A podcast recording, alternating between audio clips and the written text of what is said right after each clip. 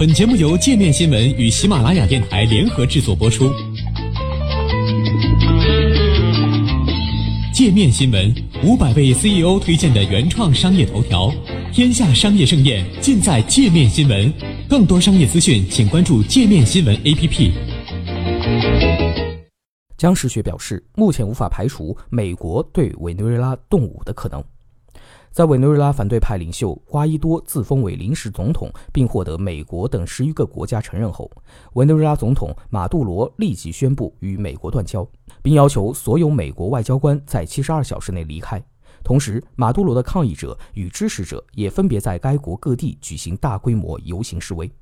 美国总统特朗普在最新声明中表示，瓜伊多所在的国民议会是唯一合法政府部门，并威胁称考虑军事行动所有选项。从始至终，所有选项都摆在台面上。马杜罗则督促支持者不惜一切代价抵制这场由奉行干涉主义的外国老帝国策划的政变。针对委内瑞拉局势以及美国和其他国家表态的意义，上海大学特聘教授、拉美研究中心主任姜世学为界面新闻做出了分析。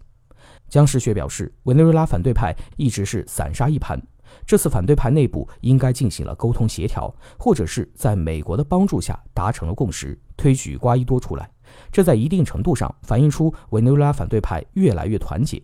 美国国务卿蓬佩奥认为，瓜伊多依据的是委内瑞拉宪法第二百三十三条。委内瑞拉议会此前认为，马杜罗因为政策不当，导致委内瑞拉陷入当前严重的政治、经济和社会危机，属于宪法第二百三十三条规定的身体和精神上丧失行使总统职权能力的情况。因此，议会可宣布其已经放弃职务，并举行新一轮选举。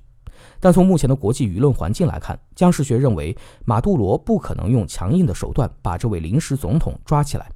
因为国际社会的压力很大，马杜罗没有胆量这么做。双方可能还会在目前的情况下僵持一段时间，要看各自有什么其他手段在这场博弈中取胜。而委内瑞拉军方在稳定政局方面扮演着重要角色。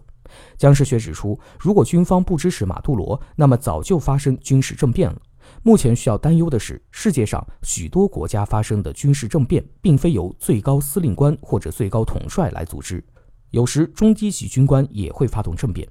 委内瑞拉不能说没有这种可能性。虽然委内瑞拉国防部长不支持反对派领袖支持马杜罗，但中低级军官有可能在美国的帮助下发动军事政变。而利马集团中的十一个美洲国家联合宣布承认委内瑞拉反对派是出于不同的战略利益考虑。利马集团目前受美国影响较大，而三百万难民也让委内瑞拉的邻国面临许多重大的压力。他们不希望委内瑞拉出现动乱。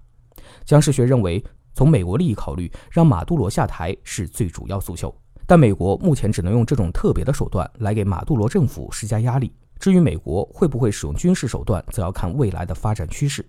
毫无疑问的是，拉美国家反对美国动用军事手段。美国若真的动用军事手段，将引发拉美以及世界各国的反对。而且，委内瑞拉军队也有一定的战斗力，可能会出现更大的伤亡事故。但是如果美国不听从委内瑞拉的要求，没有在七十二小时以内撤离外交官，而且据俄罗斯媒体报道，美国确实不愿意撤离外交官，那么这就意味着马杜罗的话没有成为现实，马杜罗政府就要用各种各样的方式来应对僵局。